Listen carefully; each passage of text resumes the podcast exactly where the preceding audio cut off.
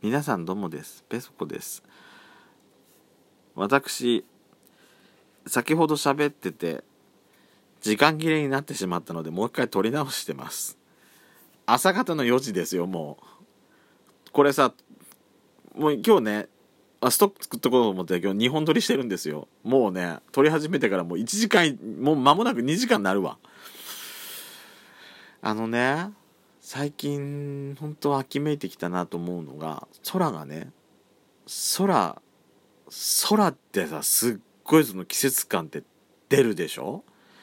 鱗雲がすごい最近綺麗なのよ。もう夏の空にはなかった。成層圏とかも高い高いところにある雲っていうのがもうすっごいなんか秋空って感じがして。それがねあのー、もうなんつうの？等高線みたいにさその線だったのがなってたのがだんだんね鱗みたいにちょっと途中が切れ出して流れてくのね。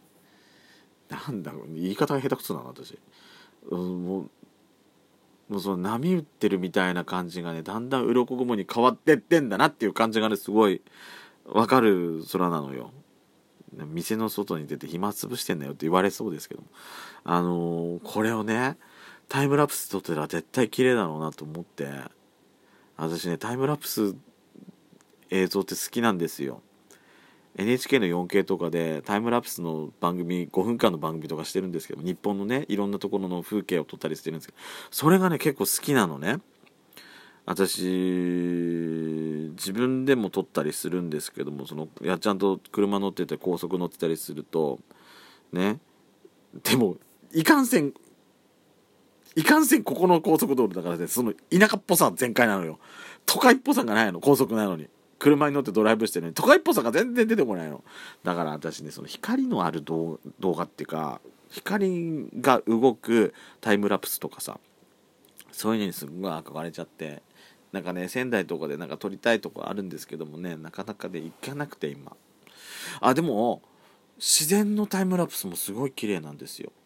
なんかそのあとねまあ NHK のその番組でやってたのは桜がね咲くそのつぼみから満開になるまで1週間かけて撮った映像があるんですけどもそれもすごい綺麗なんですよ。もう花つぼみか花びらこの開いていく感じ。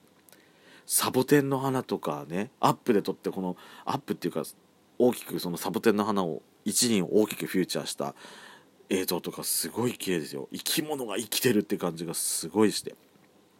あとはその何リフレクションっていうかさあのー、もう朝早い時間帯よ。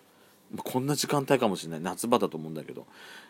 風が全然ない。凪の状態で湖面がね空の雲とえっ、ー、と湖面のね湖面の映ってるその何もうリフレクションになってんのね。その雲が流れていく様子とかがすごいね。幻想的っていうか自然ってやっぱすごいなっていうふうにあの思わされましたよ。本当に。あとはねだからそのリフレクションのタイムラプスとか撮りたいなと思ってその日の出とか夕日夕焼けの日の入りとかねあのー、ほら日本にもあるじゃないですか。香川香川じゃねえな。愛媛だっけ？四国の方でさあの有名なとこあるじゃないですか。日本のウユニ塩湖って言われてるところ。あそこのねタイムラプスとかもすっごい綺麗だったのよね。ああいう映像をね撮りたいなと思うんですけども。そういうところになかなかね行けない。でも撮るとしたらやっぱりさ私こうやってあのラジオ撮る時三脚使ってるんですけどもそういうのを置かないとやっぱ固定しておかないとねなんか綺麗なの撮れないような気がする。なんかいい場所をね探そうかなと思ってるんですけどまあそういうのも撮れたらね「ドスコイラジオ」のあれで流せたらねなんかいいな。いいね。そういうの撮れて流せたらいいね。あのツイッターとラジオが連動できる。やっと活用できるかもしんない「ドスコイラジオスピンオフ」ペソドコペソコのそこそこどうでもいいこと。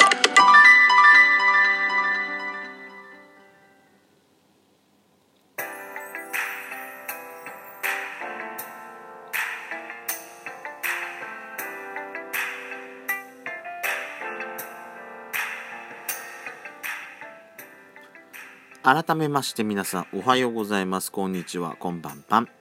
ドスコイラジオスピンオフペソドコペソコのそこそこどうでもいいことお相手はペソコです。私さ今のジングルさあさあの久々っちゃわけないけどちゃんと改めてちゃんと今聞いたけど何この私ぶっちゃってる感じ。なんかすごい FM のジングルを意識してる感じ。ね。ぶっちゃってんじゃないわよって言いたいけどさ。でも確かにペソドコ私始めた頃にさドスコイラジオは AM ペソドコは FM みたいなことなんか自分で言ったような気がするのね。ねほんとぶってんじゃない？わ私。ところであのー、私ほら梅尾翔さんの油売って子はね本当に前よよくよくよく聞かせていただいてるんですけどもすごい聞かせてもらってんのね。ポッドキャストの方もも登録しててまあ外に出かけた時はそっちの方で聞いてたりとかするんですけども。まあ本当はねアプリで聞いた方が再生数伸びるからそっちの方がいいかなと思うんですけどね。うちにいる時はねアプリで聞いてます。あのー、こないだ梅塩さんの音あのその梅塩さん Perfume 好きですけどもその Perfume をね好きになるきっかけを作ってくれた友達が実はいつの間にか推しじゃなくなってたっていうことに嘆いてたっていうお話を聞いてさそういうことってねでもねあるよねと思って私も聞いてたのね。あのー、まあ何を隠そうっていうか私ねほら TRF 大好きって公言してるじゃないですか。それはね変わんないのずっとこの25年間。ずっと変わんないのは間違いないんだけどそんな私でもね推し推しじゃないっていうわけじゃないけどねあのー、嫌いになるっていうわけじゃないんだけど、離れかけた。離れかけたかな？なりかけ。っていう経験は確かにね、あるんです。もう忘れもしない。96年から97年、98年くらいの時期かもしれないね。それはね。あのー、まあ、96年っていうとさ、まあ今でもよく出てくるわけですよ。小室哲哉の作品がオリコンのと上位トップ5を独占したっていう。ね。まああの頃の時期はさほらカウントダウン TV もまあこの間も言ったけどもうランキングが目まぐるしく変わってたじゃないのよ。だからもう中高生の時なんか特にだけどあんたこの間まで別の人の曲聴いたばっかり聴いてなかった。これ教えなかったって言ってたのがさいつの間にかもう,、うん、もう変わった。もうあんな古い古いとかなんか、ま、昔だったらさぜすぐずっとそんなこと言うのいっぱいいたじゃないの。であのー、なんて言ったらいいのかな。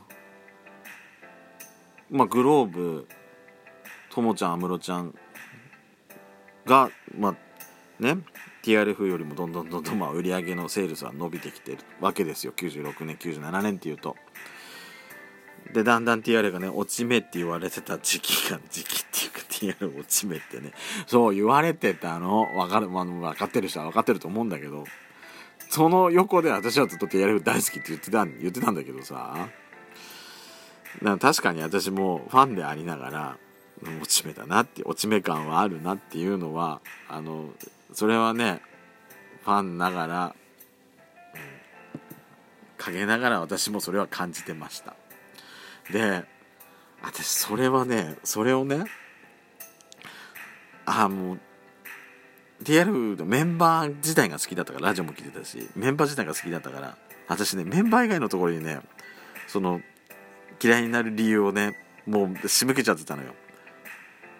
ハプニングヒア最初ハプニングヒアも私そんな好きじゃなかったからハプニングヒアであのコムさんと前田孝弘さんの詩が共作になったのね。でその後ラブピースブレイブストーリーとかも共作になって私 TRF が落ち目になったのは前田孝弘さんが作詞したからだっていうのをねそれを私はね96年は思ってた記憶はすっごいある。あの97年に DRF が2月にアルバム出すっていう話が出てたのでそれがね立ち消えになったの。まあそれはね多分コムさんと ABEX の間でのいざこざでダメになったっていうのが理由なんですけども。出せなくなったのも前田隆弘さんのせいだって。私はね思い込んでた。本当に申し訳ない。前田さんに本当に申し訳ない。あのほらバブル青田のジーザスを書いた人よ前田孝弘さん。安室ちゃんのどんどんど真ん中だって書いてんのよ。